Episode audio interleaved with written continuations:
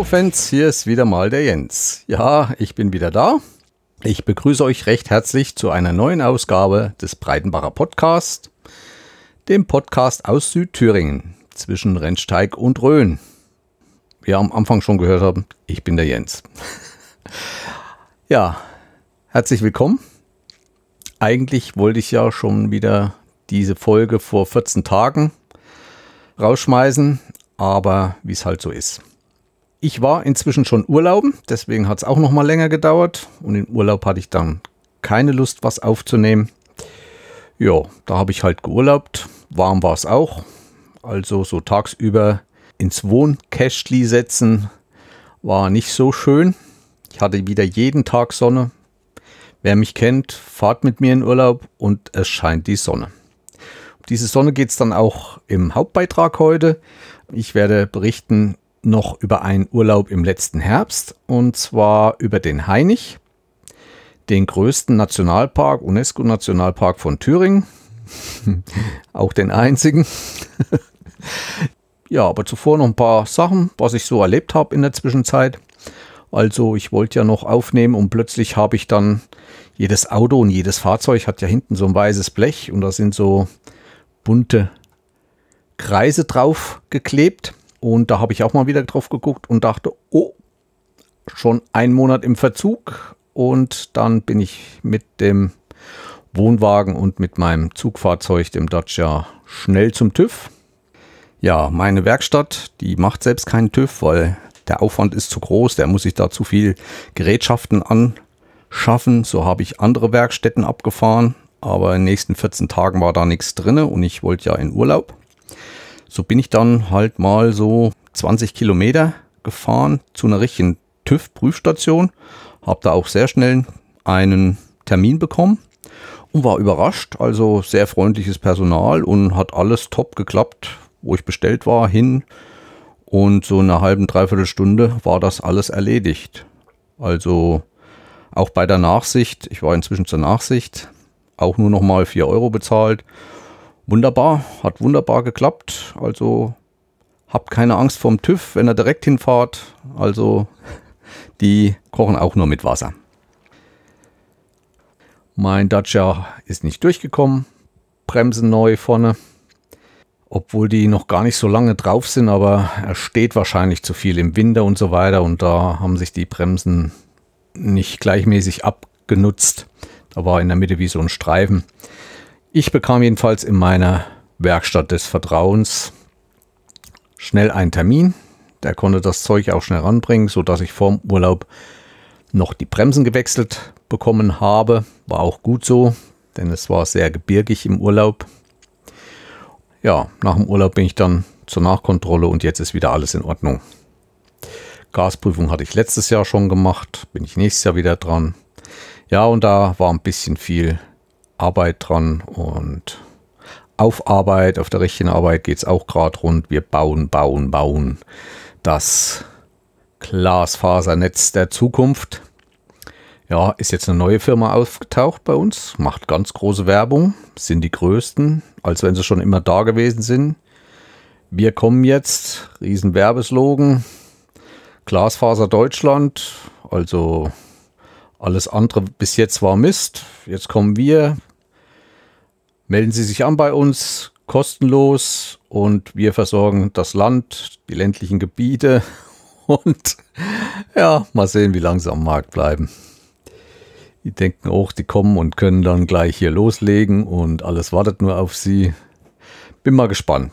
Hat er Konkurrenzkampf hier, aber Konkurrenz belebt das Geschäft. Vielleicht haben wir Kunden ja auch was davon. Ja, was gab es sonst noch Neues? Ich war vor 14 Tagen, wollte ich losfahren in Urlaub, eigentlich so Freitag oder Samstag. Ich war in den Dolomiten, im Süden der Dolomiten, also schon nicht mehr in diesen, das Gebiet nennt sich noch Südtirol, ist aber nicht mehr das Südtirol, wo die ehemaligen Österreicher wohnen, also das ist schon Italien pur. Wir waren da im Brenta-Gebiet, der Dolomiten. Das liegt ziemlich im Süden der Dolomiten. Warum, wieso wir gerade dahin sind, erzähle ich dann in der nächsten Folge. Doch die nächsten, Ich weiß noch nicht, ob es zwei Folgen wären oder eine. Werden wir sehen. Es geht um Orientierungslauf auch da. Apropos Orientierungslauf, da läuft es zurzeit auf vollen Suppen. Corona ist vorbei und ich habe das Gefühl, hier wird alles nachgeholt. Wir haben jetzt die OL Sprint-Weltmeisterschaft in Dänemark gehabt. Das erste Mal eine reine Sprint-Weltmeisterschaft.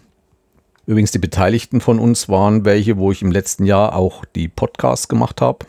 Susan, Birte, Colin und Bojan.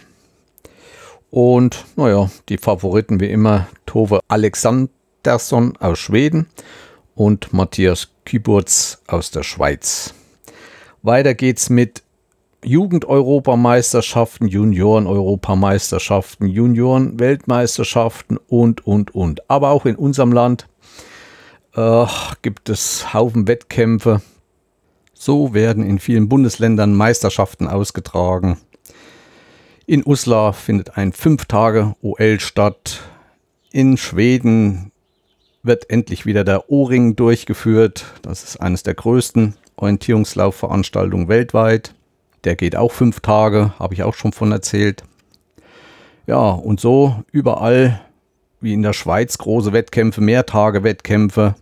In Italien, wo ich in der nächsten Folge mal etwas mehr erzählen werde. Tolle Landschaften, tolle Wettkämpfe. Überall, wohin man schaut, werden Wettkämpfe nachgeholt vom letzten Jahr oder die ausgefallen sind. Und die sind auch gut besucht. Nur zurzeit ist es halt auch sehr heiß. Was gibt's sonst noch? Technisch mäßig Wer mich kennt, die Insta 360 One X2 habe ich. Es ist jetzt so eine Art Nachfolge rausgekommen mit einem größeren Sensor, mit einem 1-Inch-Sensor. Bei Dunkelheit sehe ich bei meiner, da hat sie schon zu tun, also mit, mit Farbflecken und so weiter. Und die ISO kann man ja da auch nicht so hochschrauben wie bei einer normalen Kamera, so dass es doch immer ganz schönes Farbrauschen gibt. Aber deswegen brauche ich keine neue. Ich mache hauptsächlich Aufnahmen draußen. Ich habe jetzt auch im Urlaub wieder sehr schöne Sachen gemacht. Das erste Mal mit einer 360-Grad-Kamera im Hochgebirge. Und das muss ich aber alles erst noch schneiden und sortieren. Von der Telekom gibt es ein Video auf YouTube. Ein Jahr später, die Anstrengung der Telekom, wird nochmal so eine Übersicht gezeigt. Ich verlinke euch das unten in den Show Notes, könnt ihr auch mal reingucken. Es ist ja jetzt gerade Jahrestag und gerade heute habe ich vom Universum eine sehr interessante Podcast-Folge gehört, was so nach einem Jahr dort abgeht und wie viel geschafft ist und äh, wie auch das menschliche Miteinander und Gegeneinander dort stattgefunden hat. Sehr interessant. Ich verlinke euch die Folge. Ich finde das immer sehr interessant und sie ist da immer sehr ergriffen, wie sie das erzählt, finde ich gut. Ja, wollen wir beim Podcasten sind. Was gibt's Neues? Die größte Neuigkeit für mich, die Ratingers waren wieder auf Sendung. und gleich vier Stunden lang. Hat mir gefallen. Die Jungs, ich höre sie immer wieder gerne, hatten diesmal auch viel zu erzählen. Deswegen war es wahrscheinlich so lang. Ein weiterer alter Bekannter ist wieder auf Sendung gegangen und zwar der ehemalige Brombeerfalter, nennt sich aber jetzt der Fahrtensprecher. Ja, selbe Konzept halt mehr über seine Ausfahrten mit Kunden und wie die sich verhalten und so. Ich habe noch nicht viel von ihm gehört, erst mal in eine Sendung reingehört. Ja, schön. Ich freue mich, dass er wieder da ist. Ich mag seinen Humor und seine spitzfindigen Ausführungen und denke, da kann auch jeder, der den noch nicht kennt, der Fahrtensprecher, kann sich den mal suchen im Podcatcher und den anhören. Ja, dann möchte ich noch wieder, ja, er ist bei mir fast in jeder Sendung Poughkeepsie. Diesmal aber aus einem bestimmten Grund, weil er eine Sonderfolge gemacht hat, die mir sehr gut gefallen hat und die ich euch auch ans Herz legen will. Er hat da Beziehung zu AVM, also die Firma aus Berlin, die die Fritzbox herstellt. Da gibt es ja auch einen YouTube-Kanal und dieser Moderator dieses YouTube-Kanals, den trifft er immer mal und da gibt es sehr schöne Unterhaltung. Ich glaube, in einer der letzten Folgen habe ich schon mal darauf hingewiesen, da ging es um die Glasfaser und so weiter. Und diesmal war die Sonderfolge gegenüber 5G. Auch für mich noch sehr interessant. Ich habe vieles Neues dort gelernt.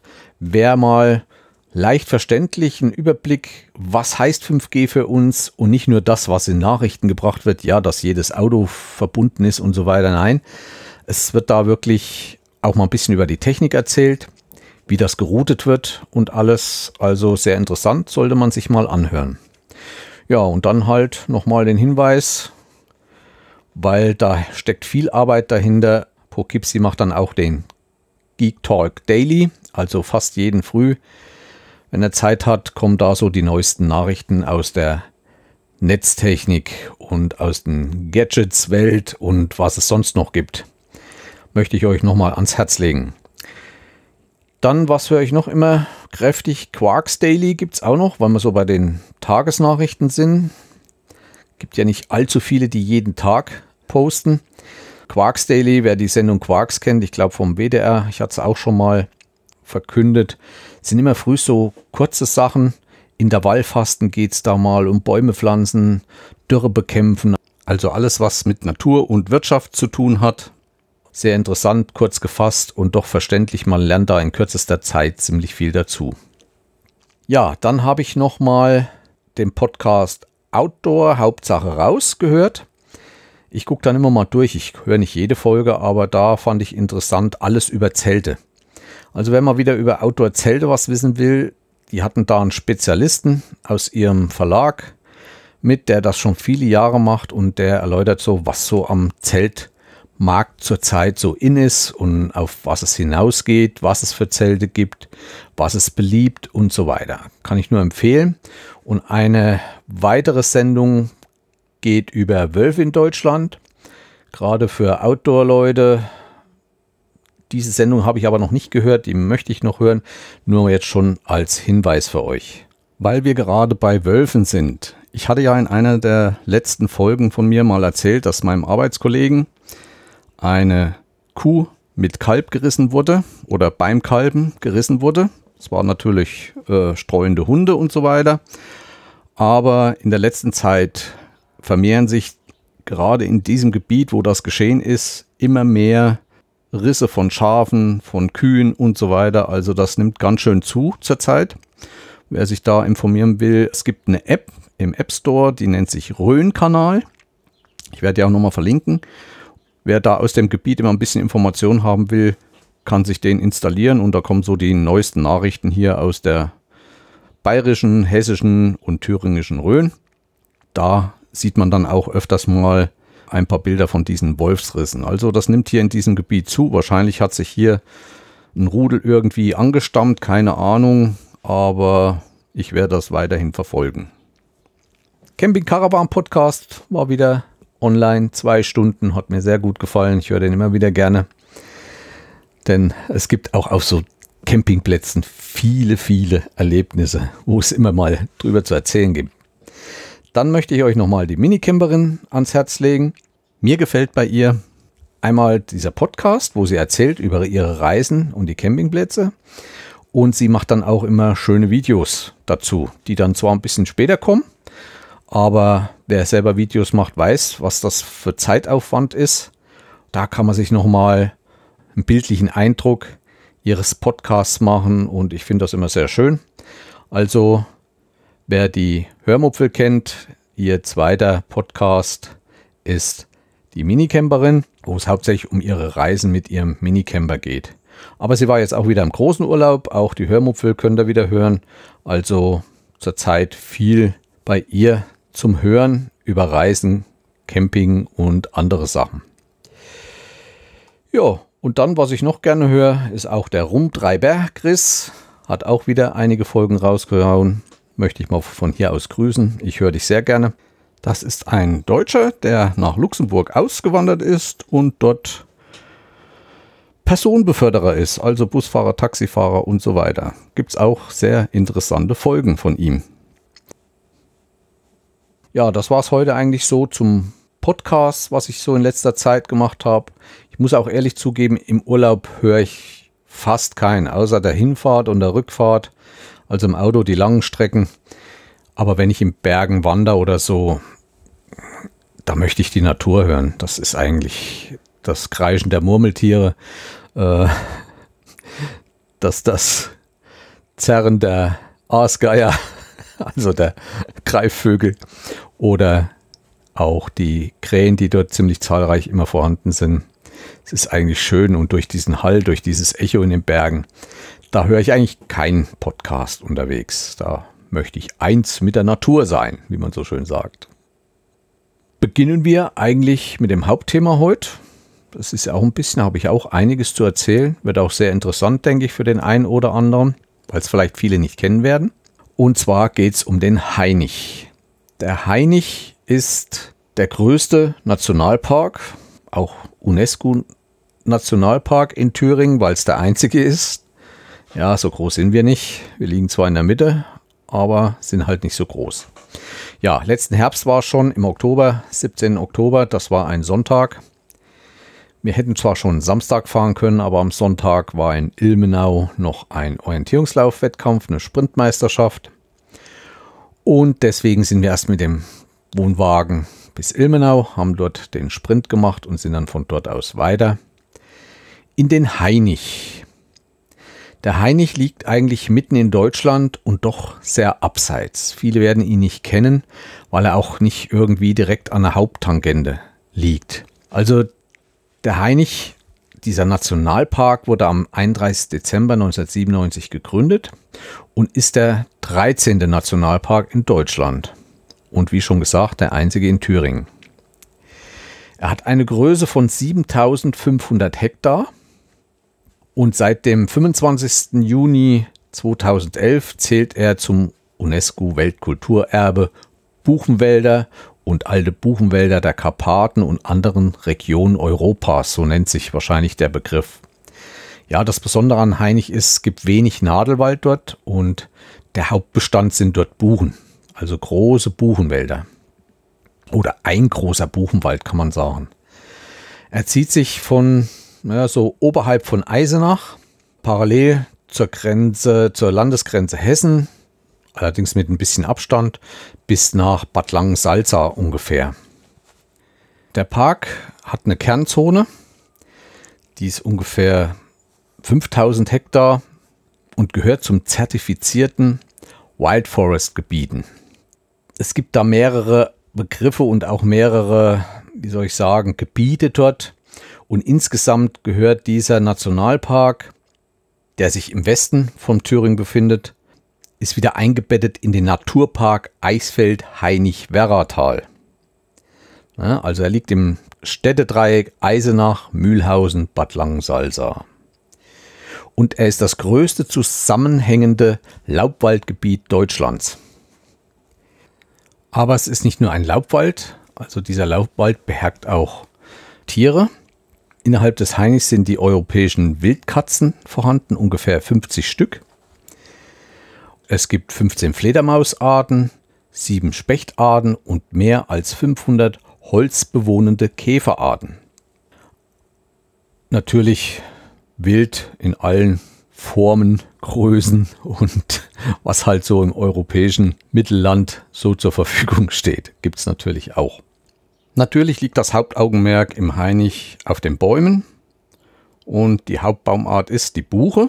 Auch die Rotbuche die Rotbuche ist eine sehr erfolgreiche Baumart. Sie wird auch die Mutter des Waldes genannt und sie ist in weiten Teilen Mitteleuropas die dominierende Baumart in naturnahen Wäldern.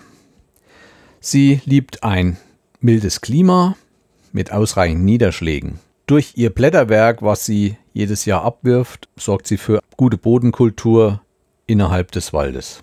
Außerdem braucht sie keine nährstoffreichen Böden, sondern wächst auch auf Sandböden und vielen anderen, auf saurem Felsgestein und nährstoffversorgten Standorten wie Lehmböden oder Böden, Kalkstein. Also sie fühlt sich überall zu Hause. Wenn der Mensch nicht so viel eingegriffen hätte, würde wahrscheinlich die Landfläche Deutschlands zwei Drittel von Buchen bedeckt sein. Ja, das habe ich so ein bisschen aus Wikipedia mir rausgesucht. Die Buche ist natürlich sehr durchsetzungsstark in ihrem Bestand. Also das Blätterdach wächst so dicht, schon von ziemlich klein an, dass andere Baumarten kaum Chancen haben. Weiterhin besitzt sie die Fähigkeit, wenn sie noch klein sind, äh, mit wenig Licht, also wenn die großen Buchen daneben stehen, braucht die kleinen brauchen wenig Licht, um emporzukommen. Die Buchenwälder sind auch immer noch im Begriff, sich weiter auszudehnen und es ist halt wirklich ein europäischer Baum, der viel genutzt werden kann, gutes Holz hat. Wie gesagt, der Hainich ist voll davon mit diesen Bäumen. Ja, also wir waren dann Sonntagabend unterwegs und wir hatten den Wohnwagen dabei, wie ich schon erzählt habe, denn es gibt einen für meine Verhältnisse wunderschönen Campingplatz im Norden. Der Campingplatz befindet sich auf einem ehemaligen Truppenübungsplatz. Auch hinter dem Campingplatz bis zum eigentlichen Heinichwald ist auch wieder eine eigene Flora, alles so, so Schlehenbüsche, äh, viel Donnengestrüpp, hohes Gras, also wie so eine ähm, Streuobstwiese, aber halt ungepflegt, wild wachsend. Und das war halt früher ein Truppenübungsplatz. Und sogar ein guter Kumpel von mir, der in der Nähe wohnt, hat dort gedient. Was bietet der Campingplatz? Also der Campingplatz liegt nordöstlich vom Hainich, nahe dem Ort Weberstedt. In der Nähe gibt es in Weberstedt äh, Wichtelwald, also für Kinder so eine Anlage, Parkanlage, Spielplatz, eine Spielscheune, Ferienwohnung, eine Schenke und auch ein Schwimmbad. Was ich nicht gefunden habe, ist irgendwas zum Einkaufen. Da muss man ein paar Kilometer weiterfahren oder die nächste größere Stadt ist Bad Langensalza, ungefähr elf Kilometer entfernt. Wer zum Campingplatz ist, will, ist fast wie überall. Ich habe davon schon oft erzählt, muss auch wieder über eine Pflasterstraße. Aber das ist der Vergangenheit zu schulden, weil das mal ein Übungsplatz war und die waren damals alle mit Pflasterstein bestückt. Und das ist halt noch so. Das hält auch heute noch. Der Campingplatz ist der Campingplatz am Tor zum Heinig, nennt er sich, hat vier Sterne. Was halt ist, er liegt sehr, sehr abseits. Also ich weiß, Bad Langensalza gibt es eine Bundesstraße, die dort lang führt. Auch sonst in Gotha, von Gotha her hoch kommt man eine Bundesstraße. Aber so eine Haupttangente wie Autobahn oder sowas, was direkt vorbeiführt, gibt es dort eigentlich nicht. Also es liegt schon abseits, man muss da schon ziemlich weit auf Landstraßen fahren, um dorthin zu kommen. Und das ist auch das Problem wahrscheinlich ein bisschen von dem Campingplatz. Ich habe mich auch mit dem Betreiber unterhalten.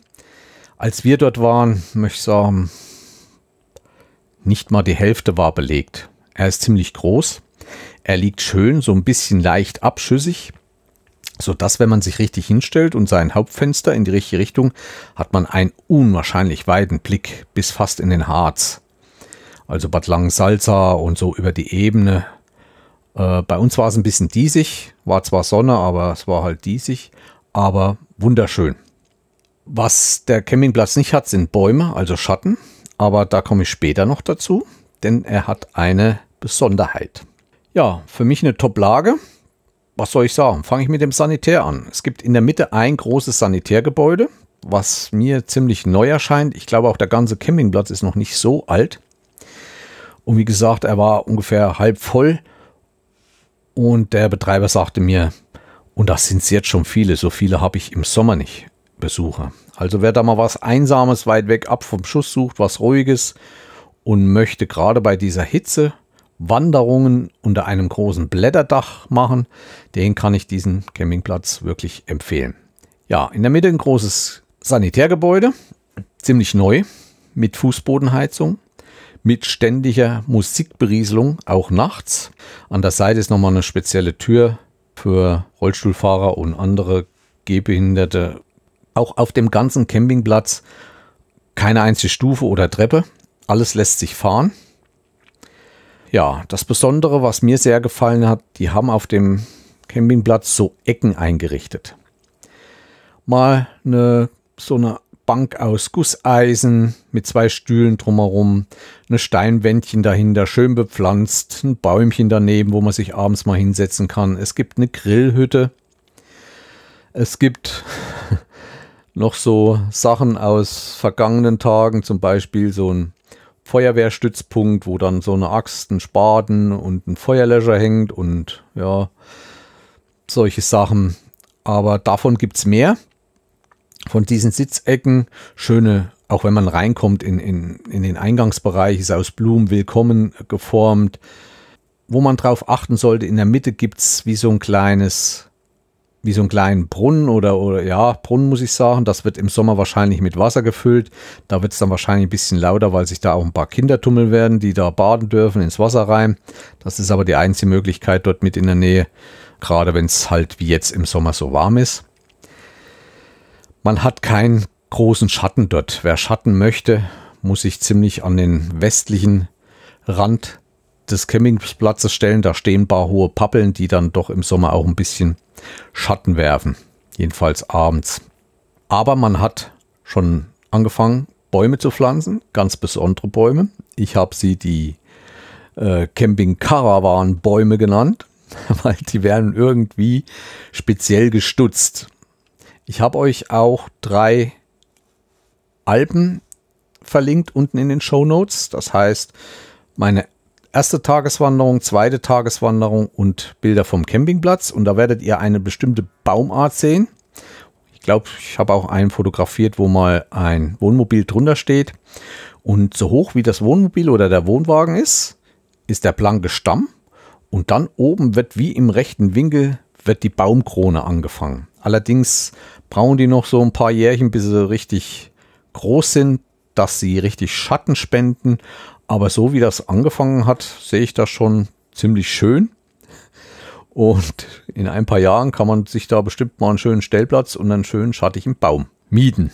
Die Wege sind eigentlich alle geschottert, sind offen. Äh, die Plätze sind Wiese, sind teilweise sehr groß, wo ich nicht richtig weiß, ob die so groß sind, dass sich zwei draufstellen sollen oder ob sie das so groß gemacht haben für einen, aber ich hätte mir allein einen riesigen aussuchen können, habe ich dann eigentlich auch. Und mit schönem Blick in die Landschaft. Man kann sich halt auf dem ganzen Platz ziemlich freistellen. Es gibt auch nur Wiese, aber es gibt auch keine Abdrängung zwischen den einzelnen Plätzen, weil oberhalb ist so ein bisschen in Stufen angeordnet, damit die oberen auch gerade stehen und weiter unten ist dann nur Wiese. Wie gesagt, ist nichts abgetrennt und man kann sich ziemlich schön überall hinstellen. Ja, was gibt es noch? Man hat freie Platzwahl. Einige haben sogar Wasseranschluss, einige Plätze. Also wie gesagt, er ist auch meiner Meinung nach behindertengerecht, also für Rollstuhlfahrer geeignet und das Sanitärgebäude ist halt sehr groß mit alles, was dazugehört, was man halt allgemein vom Campingplatz kennt. Gegenüber dem Campingplatz gibt es eine große Ferienanlage. Also wer nicht campen will und trotzdem dort mal hin will, die nennt sich Waldresort Heinig. Auch die verlinke ich unten nochmal. Das sind größere Hütten. Denke vielleicht auch mal für Familienwochenenden ganz interessant. Ein Stückchen weiter war dann auch, glaube ich, ein Pferdehof, ein Reiterhof, wo man sich Pferde ausborgen kann oder dort äh, Reitausflüge machen kann. Aber das Beste ist halt, der Campingplatz liegt direkt am Rand vom Heinig, direkt vor vom Tor des Campingplatzes stehen dann große Tafeln, was es alles so gibt und da geht dann auch spezielle Wege los in den Heinig. Und von den Wegen hat auch fast jeder einen Namen, da gibt es den Feenweg und so weiter, aber dazu komme ich dann noch.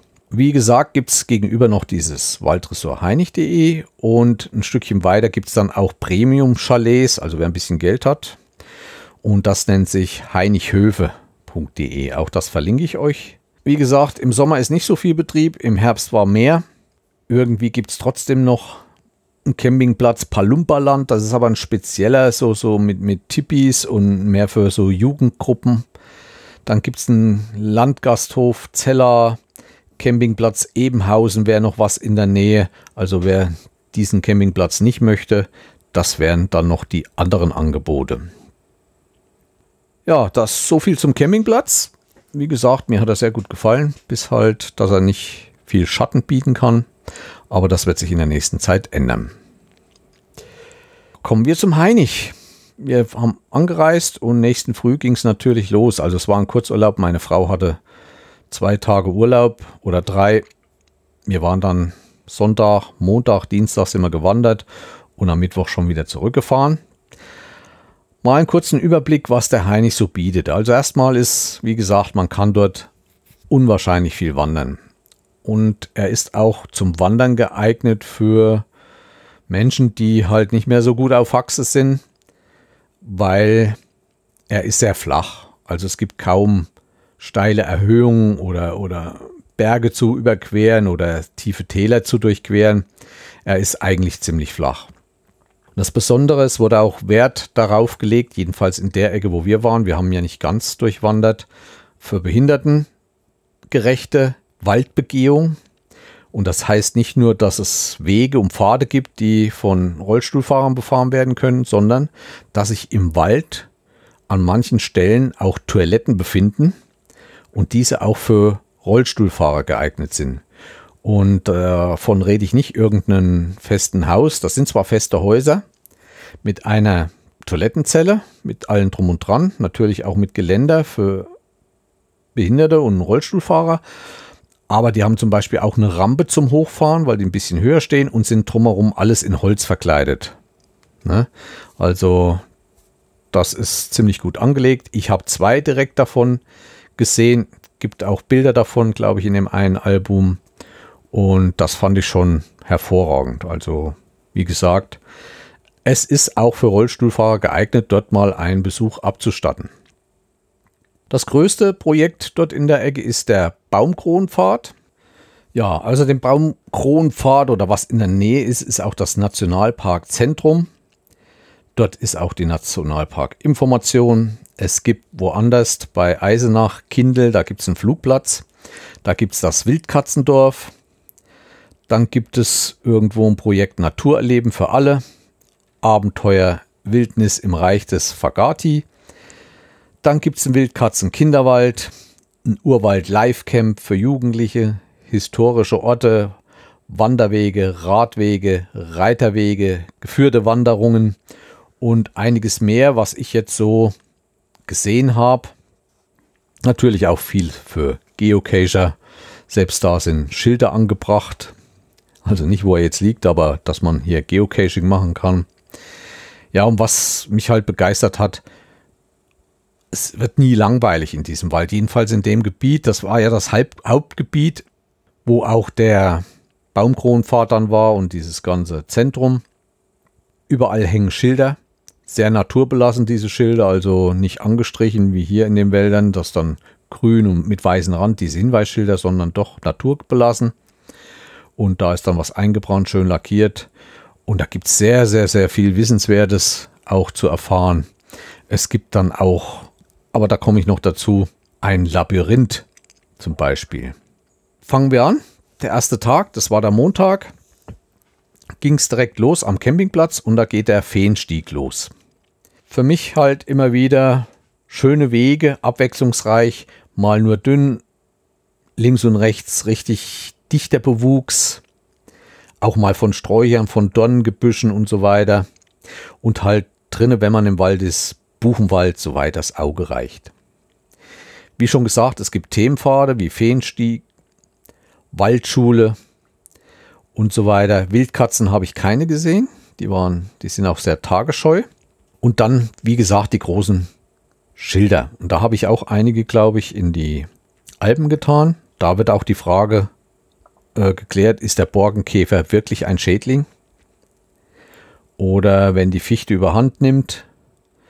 Also wie gesagt, sind viele Lehrtafeln unterwegs, auch von, von, von Menschen, die mal dort gearbeitet hat. Es hat auch eine dunkle Vergangenheit. Es gab dort mal eine Pelztierfarm, welche nach dem Zweiten Weltkrieg von den Russen dort, von den stationierten Soldaten aufgebaut war. Ja, und wie gesagt, es geht auch mal über Dichter, Gelehrte, Mythen, Sagen, Märchen für Kinder viel.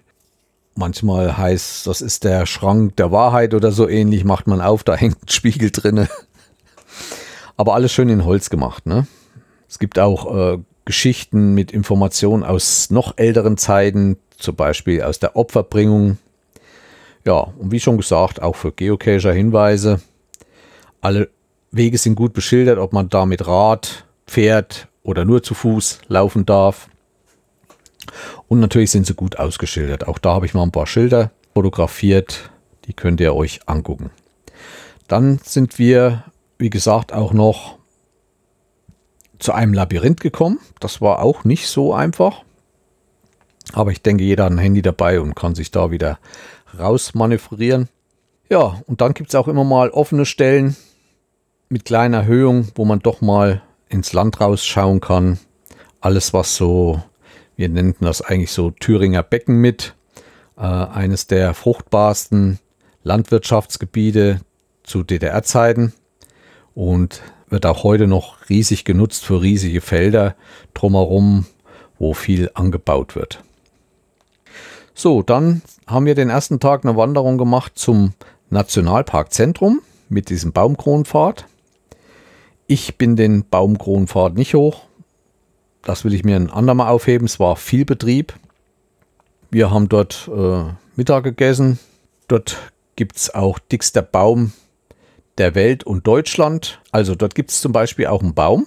Der ist ziemlich dick. Ich glaube, es war eine Eiche sogar. Ich glaube, es gibt auch ein Bild davon. Und drumherum ist noch mit einem Zaun mal dargestellt, wie dick der dickste Baum der Welt ist. Und ein zweiter, irgendwie eine zweite Dings ist dann, wie dick der dickste Baum Deutschlands ist. Und ich sehe gerade hier bei meinen Stichpunkten, ich habe da ein Bild von gemacht.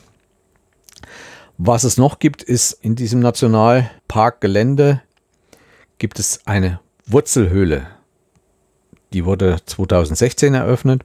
Das heißt, man kann da reingehen und läuft da wie unter den Bäumen. Also die, die Wurzeln hängen da wahrscheinlich herab. Ich war da auch nicht drin.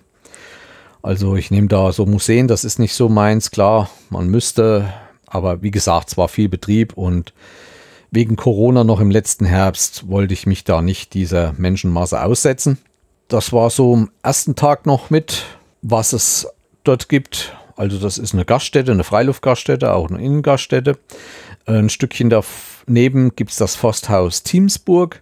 Das ist schon eine etwas gehobene Preisklasse zum Essen mit auch einem großen Parkplatz dabei. Und nochmal zu dem Baumkronpfad. Seit 2005 gibt es den. Er ist 310 Meter lang. Ist der zweite Baumkronpfad, der in Deutschland eröffnet wurde. Und 2009 ist er nochmal auf 530 Meter verlängert worden. Auch da gibt es dann Links. Auch von diesen ganzen Heinig gibt es eine sehr informelle Internetseite. Wie gesagt, das schreibe ich euch alles dann unten in die Show Notes. Zurück ging es dann auch wieder durch schönsten Buchenwald und am Ende ging es dann nochmal ein bisschen, weil wir ein bisschen anders rausgekommen sind, wie wir reingegangen sind, über diese Streuobstwiesen mit Schlehen verwachsen und wie gesagt, es war ein ehemaliger Übungsplatz, aber hat auch seinen Charme weil man von dort auch wieder sehr schön ins Land gucken kann. Also wie gesagt, auch im Sommer zu empfehlen, dort Wanderung, weil es dort im Schatten der Buchen wirklich schön kühl ist und man kann dort einiges erleben. Wir sind dann auch während der Wanderung des Tages an so einem, wie soll ich sagen, Naturlehreinrichtung vorbeigekommen. Mit, äh, das ist wie so ein Haus mit einem Saal dabei, wo wahrscheinlich größere Kindergruppen oder Jugendgruppen wie in so einer Vorlesung Wissen sich erlangen können. Da war aber alles zu. Man kann dann auch auf das Haus oben drauf gehen. Ist alles mit Holz, als wenn es ein riesen Holzstoß wäre. Es ist eine Aufenthaltshütte dabei, eine Lagerfeuerstelle. Stückchen weiter ist noch ein Spielplatz, so ein Naturspielplatz. Da kann man dann halt sich noch ein bisschen informieren. Da war auch wieder so eine Toilette dabei. Das war allerdings, glaube ich, sogar eine Trockentoilette. Und draußen war dann eine Pumpe, aber auch für Rollstuhlfahrer dort geeignet. Das war noch so ein kleiner Höhepunkt. Ansonsten schaut euch die Bilder an. Man kommt an Seen vorbei, an Sümpfen vorbei. Es wird dort nichts gemacht. Also, dass da Bäume, die umgefallen sind oder sonst was. Man findet riesige Wurzeln, umgebrochene Buchen mit riesen Wurzelwerk. Manchmal ist es ein schmaler Pfad, dann kommt man mal wieder eine Schotterstraße eine Weile lang. Also es ist sehr, sehr abwechslungsreich, obwohl es halt ein einfacher Buchenwald ist. Ja, am zweiten Tag sind wir ein Stückchen weitergefahren.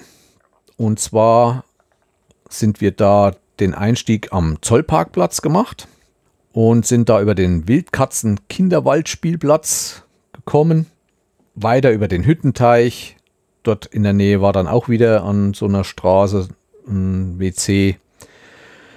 Ja, und dann eben an der ehemaligen Pelzfarm vorbei, wie ich schon erzählt habe. Davon künden aber nur noch Bilder und Anschauungstafeln und sind dann zurück zum Parkplatz den zweiten Tag. Da war es, naja, früher Nachmittag und wir wollten dann nochmal was essen gehen. Wir hatten da schon in der Nähe eine Waldgaststätte ausgemacht sind dann über den Ort Kammerforst in die Gaststätte Waldgasthof Heinichhaus. Also wer dort in der Nähe ist, sollte da unbedingt mal einen Besuch abstatten. Die haben auch Zimmer, man kann dort auch übernachten. Ich glaube, da gibt es auch kleine Häuser oder auch in dem Haus. Aber ein sehr gutes Essen mit Wild, hat sehr gut geschmeckt und auch der Gastraum bietet wieder einen Wahnsinnsblick in die Weite über, über, wie soll ich sagen, über die Grassteppen von Nordthüringen. Ja, war wirklich auch die Bedienung top, absolut freundlich und mal so einen kleinen Smalltalk gemacht. Dort war es eigentlich sehr, sehr schön. Und ich weiß jetzt nicht, ob das zwei getrennte Objekte sind. Das eine nennt sich Waldgasthaus, Waldgasthof Heinichhaus und das andere ist das Waldhotel Rettelbusch. Das eine, ob die nur die Bewirtung machen, ob das zwei verschiedene Firmen sind, keine Ahnung. Ja, das war eigentlich im Grunde genommen unser Ausflug in den Hainich. Ich hoffe, ich konnte euch einiges Neues erzählen und vielleicht macht der eine oder andere mal doch einen Ausflug dorthin. Wie gesagt, man kann diesen Hainich von mehreren Seiten anfahren.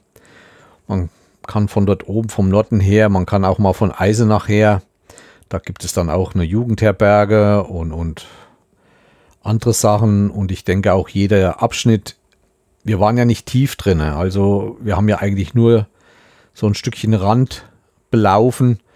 Ich denke, wenn man tiefer reingeht, wird man da noch einiges entdecken. Lange Wege, gerade Wege auch. Und wie gesagt, immer mal so kleine Ausruhplätzchen von einem bestimmten Baum mit Bank und ich habe auf jeden Fall vor, den Hainich noch mal weiter zu bewandern von anderen Seiten. Auch mal längere Touren noch, vielleicht auch mal komplett zu durchqueren oder von unten nach oben. Äh, das sind alles dann solche Sachen, die ich mir merke und was ich dann vielleicht doch eines Tages ausführen werde. Wer Lust hat, kann ja mal mitkommen. ich werde euch alles in die Shownotes schmeißen und da könnt ihr dann selber mal nachgucken. Ja, im Grunde war es das heute schon wieder. Ich hoffe, es hat euch gefallen. War ein bisschen kürzer, vielleicht wie sonst. Aber mehr gibt es da nicht zu erzählen. Ich glaube, das ist so eine Tour, die muss man selber leben. Dort mal reinschnuppern. Mir hat besonders der Campingplatz gefallen. War auch der Betreiber war sehr nett und ohne Komplikation. Manche müssen ein bisschen weit laufen. Aber schaut ihn euch am besten über Google Earth mal an von oben damit er ungefähr einen Eindruck bekommt. Da seht ihr auch mal diese Sitzecken, die es da überall gibt und so weiter. Ja, das war's für heute. Ich will machen, dass ich die nächste Folge noch auf die Reihe kriege und euch langsam mal wieder ein bisschen mit mehr Informationen versorge. Inzwischen arbeite ich wieder und habe auch wieder mehr Zeit zum Podcast hören, da ich zurzeit viel am Muffen bauen und Glasfaserschweißen bin und da ist so ein Lautsprecher neben mir und da höre ich immer ziemlich viel. Ich verabschiede mich für heute. Vielen Dank fürs Zuhören und ich hoffe, dass ihr das nächste Mal auch dabei seid. Wer Fragen hat oder mir Kommentare schicken will, kann das auf verschiedenen Wegen. Am besten ihr geht über die Seite von diesem Podcast, derbreitenbacher.de, alles zusammengeschrieben. Und dort findet ihr einiges. Ich bin auch in Instagram, auf Twitter. Allerdings bin ich da nicht aktiv, sondern mehr Mitlesender.